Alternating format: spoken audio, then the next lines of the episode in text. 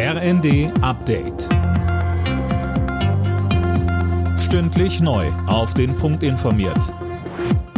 Ich bin Imme Kasten. Guten Tag. Das Bundesverkehrsministerium verzichtet auf eine Klage gegen Ex-Minister Andreas Scheuer wegen des Pkw-Mautdesasters. Es folgt einem Gutachten, das dazu geraten hatte. Eine Haftung Scheuers komme zwar in Betracht, es sei aber unklar, ob mögliche Ansprüche durchgesetzt werden können.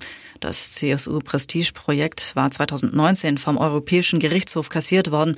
Der Bund musste den vorgesehenen Betreibern 240 Millionen Euro Schadenersatz zahlen.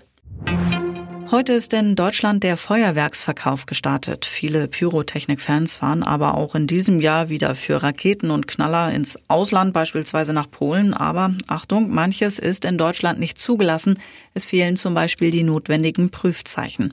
Diese Böller können auch gefährlich sein. Wer sie trotzdem mitbringt, riskiert nicht nur seine Gesundheit, sagt Jochen Kopelke, der Chef der Gewerkschaft der Polizei. Weil die Strafen des Rechtsstaates durchaus schmerzlich sind und die Nachteile, die man dann im Rest seines Lebens zu ertragen hat, vermeidbar sind. Viele Einsatzkräfte fragen sich, was ist los in Deutschland, wenn es immer wieder zu Übergriffen auf Polizei, Rettungsdienst und Feuerwehr kommt. Eine aktuelle Umfrage unter Mitgliedern der Freiwilligen Feuerwehren zeigt, jedes zweite Mitglied hat im Einsatz schon einmal Gewalterfahrungen gemacht. Meistens sind es Beleidigungen.